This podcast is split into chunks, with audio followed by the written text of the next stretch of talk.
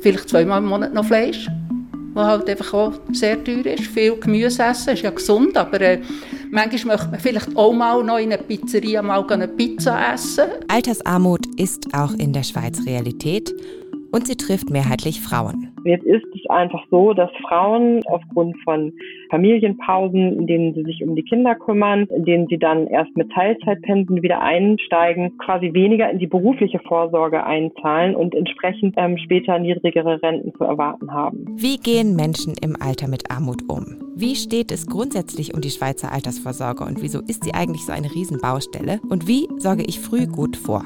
Das ist der Durchblick. Der Wissenspodcast vom Blick. Wir suchen Antworten auf die Fragen an die Wissenschaft, die euch unter den Nägeln brennen. Mit der Serena Tanner und Jenny Rieger. Herzlich willkommen zu der neuesten Folge vom Durchblick. Heute geht es um ein Thema, das sich irgendwie noch weit weg anfühlt, wahrscheinlich für viele von uns, aber es lohnt sich wirklich, sich früh genug damit zu beschäftigen. Es geht um unsere Altersvorsorge. Jenny, hast du dich schon mit deiner Pensionierung beschäftigt? Wieder will ich, ja. Aber ich, ich kann mit Stolz äh, berichten, dass ich seit letztem Jahr auch eine dritte Säule habe. Bravo.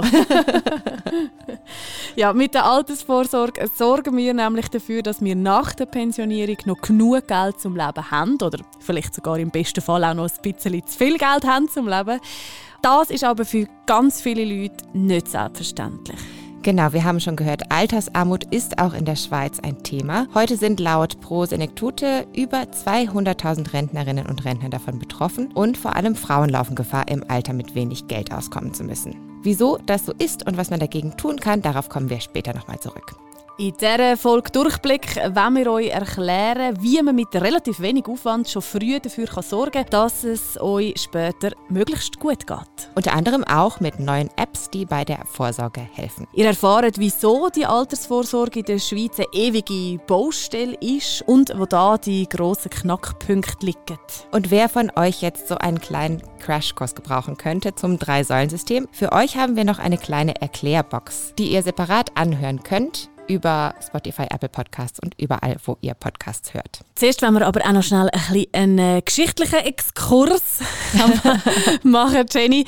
Die ganze Schweizer Altersvorsorge hat ja eine sehr bewegte Geschichte. Genau, die beginnt im Zweiten Weltkrieg die das allererste Mal Renten ausbezahlt wurden 1948. Die Höhe damals war 40 bis 70 Franken. Und in dieser mehr als 70-jährigen Geschichte ist die AHV bereits zehnmal revidiert worden. Der letzte Versuch dazu, da können sich bestimmt viele erinnern, scheiterte 2017 und deshalb werden aktuell neue Reformen ausgearbeitet. Zum ersten Mal sollen die Vorsorgesäulen neuerdings separat saniert werden.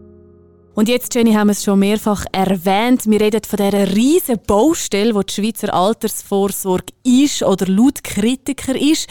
Und an dieser Stelle erlauben wir uns noch eine kurze Randbemerkung. Auch wir haben nämlich eine Baustelle im Haus, aber eine reale. Und darum kann es sein, dass man äh, ab und zu ein Geräusch hört in dieser Folge, wo man vielleicht sonst nicht erwarten genau. Aber nochmal zurück äh, zu dieser riesen Baustelle, eben, wo unsere Schweizer Altersvorsorge ist. Wieso ist das so? Das erklärt uns Karin Merkel-Giger. Sie ist Autorin bei der Handelszeitung und berichtet regelmäßig über dieses Thema. Ja, die Altersvorsorge beruht grundsätzlich ja auf der Idee, dass quasi eine Generation sich Rentenansprüche erarbeitet und die nächste bezahlt diese dann und finanziert diese. Und jetzt haben wir eben zwei Probleme. Das eine ist, dass eben die Menschen immer älter werden, was eigentlich ja schön ist ähm, was aber eben bedeutet, sie beziehen auch wesentlich länger Rente als noch vor Jahrzehnten. Und das Zweite ist eben, dass einfach immer weniger Rentenzahler da sind, weil ähm, die Geburtenrate in den letzten Jahrzehnten doch äh, recht gesunken ist. Also wir werden immer älter und gleichzeitig kommen immer weniger neue Menschen nach, die unsere Renten dann irgendwann finanzieren. Das ist eigentlich so das ähm, Problem im Kern. Ein weiteres Problem ist die sogenannte Generationengerechtigkeit. Also Arbeitnehmer, die jetzt jahrzehntelang gearbeitet haben, unter dem Versprechen, zum Beispiel als Frau mit 64 Jahren in Rente gehen zu können, die sind natürlich verärgert verärgert, wenn sich diese Bedingungen verändern. Karin Merkel spricht damit einen Punkt an, der aktuell heiß diskutiert wird, denn in der neuen Reform, die im Herbst zur Abstimmung kommen soll, geht es unter anderem darum, das Rentenalter der Frauen von 64 auf 65 zu erhöhen und dieses Alter jenem der Männer somit gleichzusetzen. Und da gibt es eben Widerstand zum Beispiel von der SP und anderen Parteien und auch von Frauenverbänden, die sagen, Frauen bekommen sowieso schon weniger Rente und jetzt müssen sie quasi auch noch einen höheren Beitrag zur Finanzierung der Rente der Zukunft leisten. Und äh, da wird eben argumentiert, dass das ungerecht sei. Also die Interessen von Männern und Frauen prallen aufeinander, aber nicht nur die, sondern auch die von älteren und jüngeren Menschen. Diejenigen, die jetzt quasi schon kurz vor der Rente stehen, ähm, haben ein anderes Interesse als die Jungen, die zum Beispiel natürlich oft die Perspektive heute haben, dass ihre Rentenbeiträge tendenziell steigen, sie aber gleichzeitig immer stärker selber vorsorgen müssen, weil ihre Perspektive einfach die ist, dass die Rente dann, ähm, wenn sie selber irgendwann mal äh, Mitte, Ende 60 sind, gar nicht mehr ausreicht. Das heißt also, da treffen sehr viele äh, Interessen aufeinander und dadurch ist es einfach auch so schwierig, diesen gordischen Knoten zu zerschlagen und entsprechende Reformen, die notwendig wären, die von vielen Seiten dann auch äh, die Bereitschaft zu Einbußen verlangen, ähm, umzusetzen.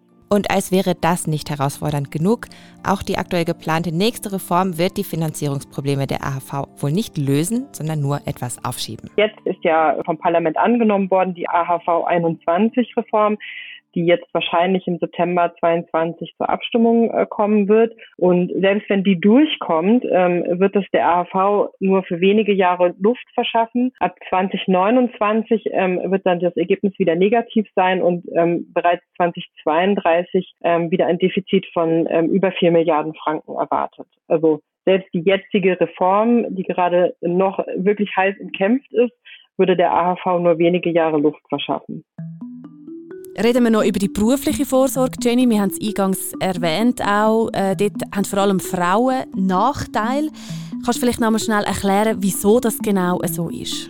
Genau, das System ist ja, um heute Pensionskassenbeiträge einzahlen zu können, die man dann später als Rente zurückbekommt, muss man innerhalb eines Jahres beim gleichen Arbeitgeber mindestens 21.500 Franken verdient haben. Jetzt ist es einfach so, dass Frauen ähm, äh, auch heute noch oft aufgrund von ähm, Familienpausen, in denen sie sich um die Kinder kümmern, ähm, in denen sie dann erst mit Teilzeitpensen wieder einsteigen, ähm, quasi weniger in die berufliche Vorsorge einzahlen und entsprechend dann ähm, später niedrigere Renten zu erwarten haben. Und mit einer Anpassung soll dem jetzt entgegengewirkt werden. Ein Ungleichgewicht, das in der zweiten Säule in der beruflichen Vorsorge entsteht, ähm, entsteht vor allem durch den sogenannten Koordinationsabzug ähm, ein sehr umständlicher Begriff. Und dieser Betrag liegt heute noch ähm, bei knapp 26.000 Franken.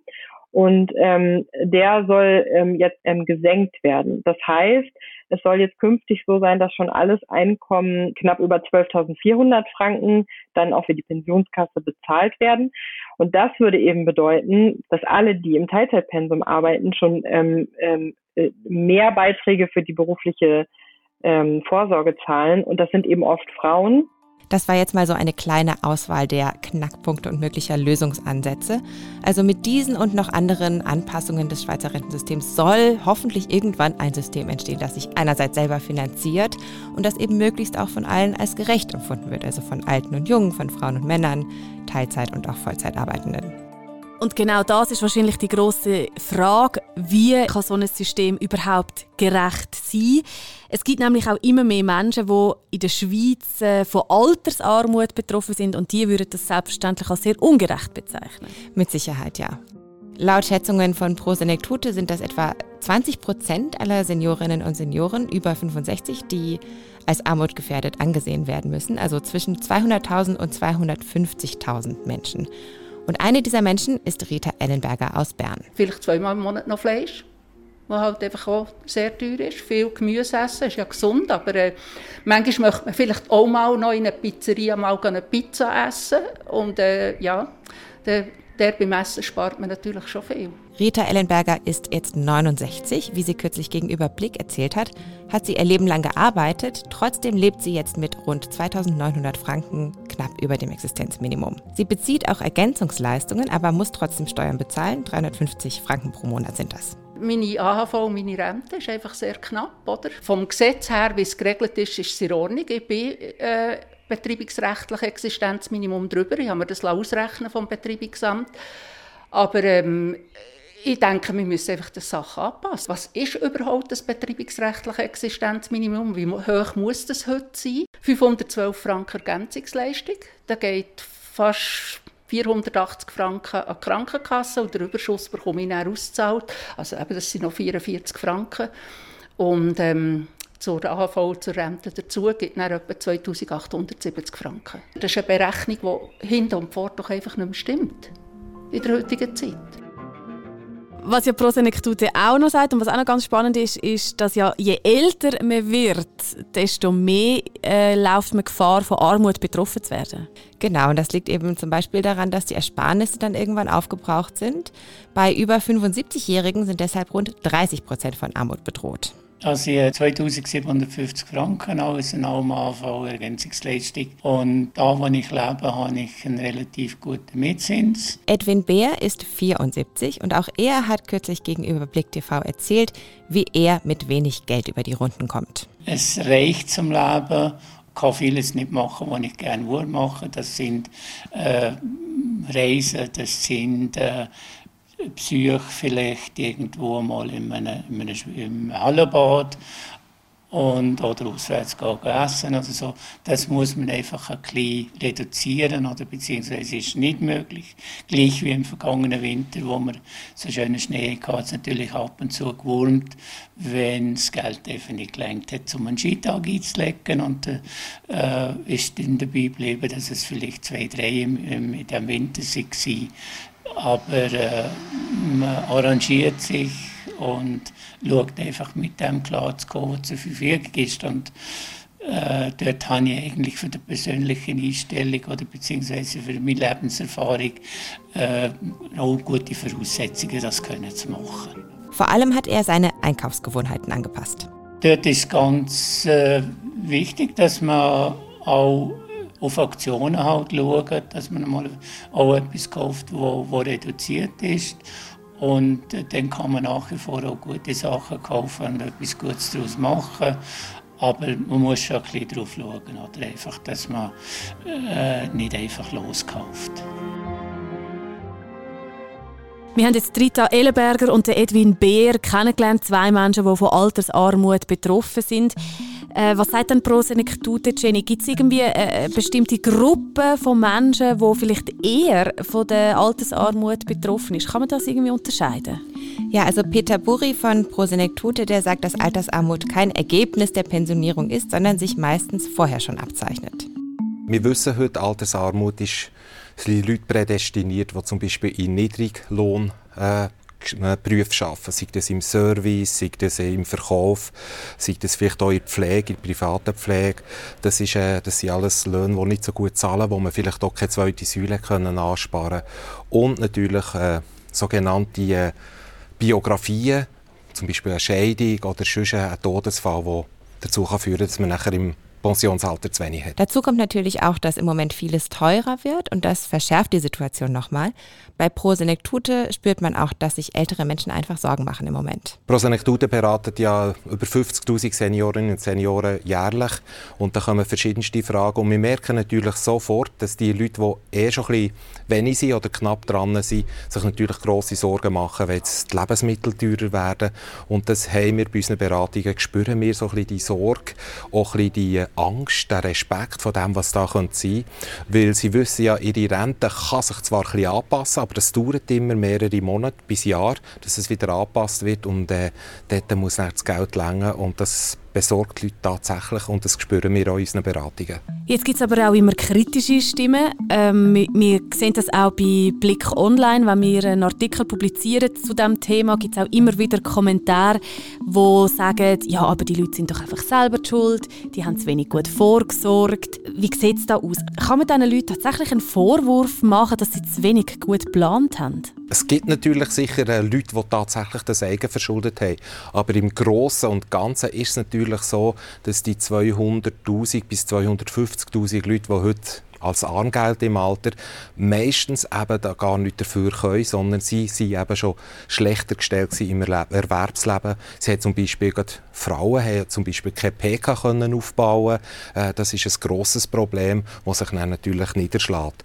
Und äh, müsst euch vorstellen, die sind vielleicht irgendwie eine Familie, haben drei Kinder, dann könnt ihr nicht gross in eine dritte Säule ansparen, wenn beide erwerbstätig sind in einem Niedriglohnsegment, also beide servieren oder im Gastgewerbe. Das ist schwierig und wenn natürlich alles teurer wird, die Wohnungen sind natürlich geworden, die Mieten sind teurer geworden, ist es schwierig äh, für die Leute nachher wirklich irgendwie können ein anständiges Leben führen mit genug Geld.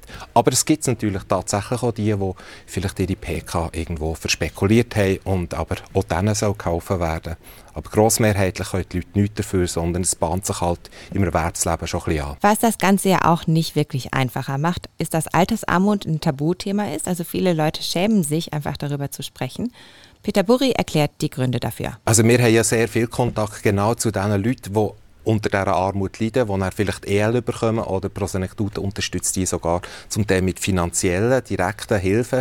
Äh, zum Beispiel, äh, wenn irgendwie der Ofen aussteigt und dann niemand zahlt, dass wir dort eingreifen mit direkten Spendengeldern, die wir da dürfen weiterleiten ähm, wir stellen fest, dass natürlich auch die Leute schon gegenüber uns einen gewissen Respekt haben und das ansprechen. Oft ist ihnen auch gar nicht bewusst, dass sie eigentlich Anspruch auf Ergänzungsleistungen hätten. Sie sparen sich das im Alltag ab und wenn sie dann bei uns sind, merkt man zum Beispiel, okay, da wäre doch immerhin noch irgendwie Ergänzungsleistungen, die man holen könnte. Aber man muss vielleicht, das ist vielleicht eine schweizerische Tugend, oder? Man hat ein Leben lang anständig gearbeitet, man war anständig, gewesen, ist nicht irgendwie auffällig, gewesen, hat immer Steuern gezahlt und nachher plötzlich merkt man, dass es nicht ganz lenkt. Das ist natürlich äh, eine Lebensbilanz, die noch schwierig ist und es ist klar, dass die natürlich äh, tabubehaftet ist und auch ein bisschen traurig ist und äh, man sich vorstellen, sie können nicht einen neuen Job wählen und nachher es noch besser machen. Das ist nachher so ein bisschen das Ende vom Leben. Also Peter Buri betont auch, um dieses Tabu zu brechen, müssten wir eigentlich alle viel mehr darüber sprechen. Altersarmut ist ein Thema, das wird uns in Zukunft auch noch äh, beschäftigen. Wichtig ist, darüber reden, weil eben in den meisten Fällen ist das nicht äh, selber verschuldet, sondern das ist tatsächlich ein Ergebnis aus einer Biografie heraus, wo man eigentlich ganz wenig dafür kann. Also man muss sich nicht schämen, wenn, man, wenn es nicht langt im Alter. Und man soll sich auch melden bei uns. Und wir sind froh für die Leute wie jetzt die, die herstehen und darüber erzählen, weil das ist ein Vorbild für ganz, ganz viele in der Schweiz. Also enttabuisieren, darüber reden, was einem tatsächlich passiert und sich vor allem frühzeitig um die ganze Vorsorge kümmern. Ich habe das Gefühl, das sind so bis jetzt so die Hauptaussagen, oder, die wir jetzt aus dem herausziehen können. Genau, das bestätigt auch Karin Merkel-Giger. Je früher man mit der dritten Säule beginnt, desto besser. Ich bin äh, da vielleicht ein bisschen spät dran, aber immerhin habe ich angefangen. Und es lohnt sich auch, wenn man mit kleinen Beträgen anfängt. Ähm, was wirklich zählt, ist einfach, dass man lange Zeit hat, um zu sparen. Und gerade dann machen auch kleine Beträge, also wenn man zum Beispiel ähm, früh anfängt, in die dritte Säule einzuzahlen ähm, oder ähm, äh, äh selber ähm, durch verschiedene Vorsorgemöglichkeiten, also nicht Vorsorge, sondern einfach Anlagemöglichkeiten, wie zum Beispiel ähm, ähm, auch in, ähm, äh, in einen äh, Fonds einzuzahlen. Im Moment ist ja die Zinssituation nicht so wahnsinnig rosig, aber es gibt natürlich diesen Zinseszinseffekt. Das heißt, dass auch kleine Summen Sinn machen sagt Karin Merkel. das heißt quasi, man äh, bekommt eine Rendite und ähm, äh, man hat Zins auf die ähm, eingezahlten Guthaben und dieser Zins summiert sich dann wieder mit dem äh, Zins, der dann darauf gezahlt wird und so weiter. Dadurch ähm, ist einfach die, die, das angesparte Kapital, wenn man dann irgendwann wirklich im Rentenalter ist, das ist sehr viel größer, wenn man mit kleinen Beiträgen angefangen hat, als wenn man jetzt 55 irgendwann merkt, man müsste noch irgendwas, man müsste doch noch was für die Rente tun. In der Schweiz ist die Situation aber sogar für Vorsorgespätzünder wie mich noch relativ komfortabel. Die UBS hat in einer Studie 2021 mal ausgerechnet, ähm, selbst wenn man im Alter von 50 noch anfängt, ähm, für die Rente zu sparen, ähm, dann hat man äh, noch die Chance, das, äh, die Rentenlücke auszugleichen. Aber man muss einfach sagen, jedes Jahr, dass man wartet, ähm, äh, bezahlt man dann mehr. Man muss dann entsprechend mehr sparen in späteren Jahren. Wenn man früher anfängt, reichen auch schon sehr kleine Beträge. Das ist sicherlich etwas, ähm, was ähm, gut ist, wenn man sich da früh drum kümmert. Und auch als, sag mal jetzt als Lernender oder oder jetzt auch im Studium, wenn man dann schon mal Und seien es irgendwie 20 Franken oder, oder 50 Franken im Monat, wenn man die zur Seite legt und entsprechend ähm, ähm, anlegt, dann ähm, hat man da ähm, hat man da mehr davon, als wenn man mit 50 dann mit 1000 Franken anfängt, sag ich mal so. Karin Merkel hat noch einen Tipp für Menschen mit Familien. Wenn man später dann in der Familienplanung eine Pause macht und äh, man zum Beispiel gar nicht arbeitet oder nur in einem niedrigen Pensum, dass man wirklich ähm, auch als Paar darüber spricht, kann man das zum Beispiel ausgleichen durch höhere Einzahlungen in die dritte Säule oder aber ähm, auch da wieder, ähm, indem man zum Beispiel ähm, äh, in einen ähm, ETF-Fonds ähm, spart oder einfach überhaupt irgendwie ähm, äh, ähm, möglichst mit einem Aktienanteil spart, ähm, dass man einfach ähm, Geld zur Seite legt, um auszugleichen, dass man ähm, weniger einzahlt ähm, in der beruflichen, also in der zweiten Säule in der beruflichen Vorsorge. Sich privat aktiv um, äh, um den Ausgleich in der zweiten Säule kümmern, das ist wichtig.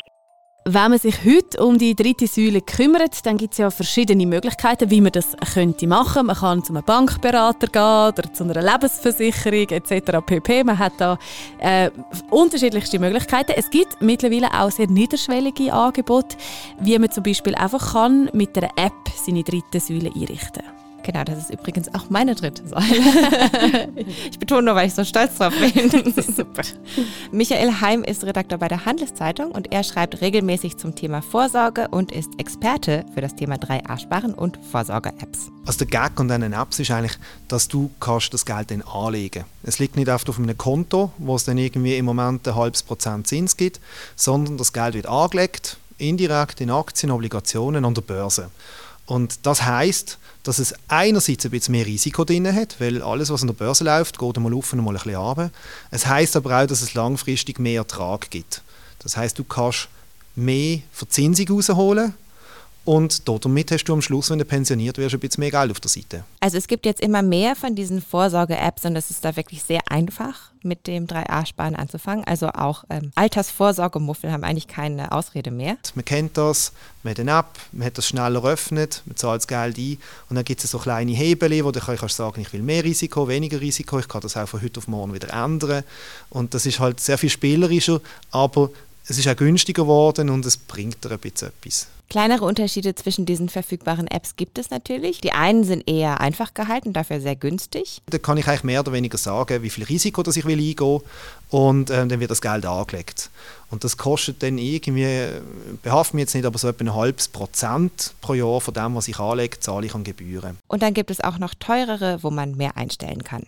Ich kann zum Beispiel sagen, ich will auf gewisse Themen setzen beim Geld anlegen. Wenn ich jetzt davon überzeugt bin, dass ich weiß nicht, vielleicht Nachhaltigkeit, Elektromobilität, Nahrungsmittel, dass das ein Thema ist, das mich interessiert, dann kann ich sagen, tun wir einen Teil von dem Geld in so ein Thema investieren. Gewisse Branchen, die man vielleicht kann gewichten kann. Und das ist vor allem dann etwas für die, die sagen, ich will mir noch ein bisschen mehr einbringen, ich will wissen, was mein Geld macht. Oder ich habe das Gefühl, eins von diesen Gebieten funktioniert besonders gut. Dann kannst du das steuern. Gerade für Leute, die eigentlich finden, ähm, eben man hat Wert, wo man auch mit dem Geld leben will, ist das eine gute Sache, weil da kann ich zumindest einmal ein bisschen Einfluss nehmen drauf. Also zusammenfassend können wir nochmal sagen, und wir werden nicht müde, das nochmal zu betonen, frühe Vorsorge, das lohnt sich tatsächlich. Wer früher auch schon mit kleinen Beträgen seine dritte Säule aufbaut, der hat später mehr Geld im Leben. Ob man jetzt das klassisch bei einer Bank macht, äh, via Lebensversicherung oder dann eben via so einer modernen App. Ja, oder beides. Oder beides, genau. Und wenn du mal ein Jahr keine AHV gezahlt hast, dann kannst du das immer noch tun. Bis zu fünf Jahre nach dieser Lücke ist das noch möglich. Und dann hast du eben im Alter keine Rentenlücke. Und mit dem danken wir euch viel, viel mal fürs Zuhören. Wir freuen uns natürlich wie immer über Kommentare und Subscriptions. Von Michael Heim, der uns hier was über Vorsorge-Apps erzählt hat, könnt ihr noch mehr hören und zwar bei unseren Kollegen von der Handelszeitung in ihrem Wirtschaftspodcast Handelszeitung Insights. Reinhören lohnt sich auf jeden Fall, wenn ihr euch noch weiter vertiefen wollt in Themen wie Finanzen, Geldanlegen oder Wirtschaftsthemen im Allgemeinen. Und nächste Woche bleiben wir gleich beim Thema Altern, allerdings ein bisschen weniger finanzlastig. Da geht es um Beziehungen. Wie können wir bis ins hohe Alter glückliche Beziehungen führen? Dann sagen wir Tschüss und bis nächste Woche. Und das sagen heute Jenny und Serena.